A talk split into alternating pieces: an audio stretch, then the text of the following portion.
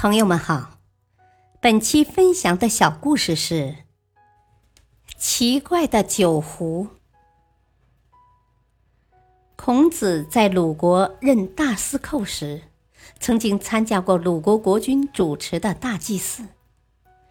在那次祭祀上，一位季氏贵族指着一只造型古怪的酒壶，问孔子道：“啊，听说夫子学识渊博。”敢问夫子，这只酒壶有何作用啊？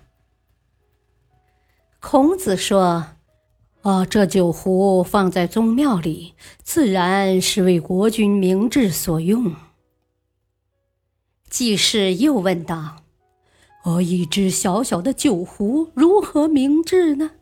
夫子可否再说的详细些？”这次孔子没有回答季氏的问题，而是转身对一个弟子说：“啊，你去取些水来。”不一会儿，弟子拎着一桶水来了。孔子舀起一瓢水，慢慢的倒进酒壶。刚倒一会儿，酒壶就开始慢慢的倾斜。倾斜的快要倒下时，酒壶又开始慢慢的立起来。水刚刚倒满，酒壶就啪的一声倒在了地上。季氏看得惊叹不已，觉得这酒壶太奇怪了。他又问孔子：“哦，这酒壶虚则轻，中则正，满则负，哦，是何原因呢？”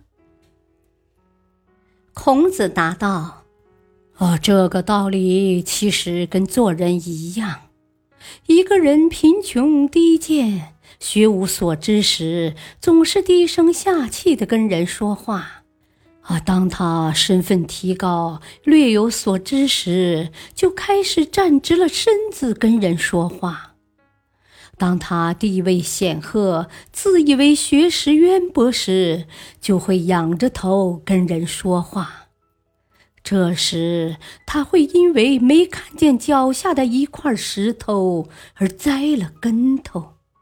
大道理，说话要符合自己的身份，也要满足对方的心理，否则就会成为可笑或者无效的语言。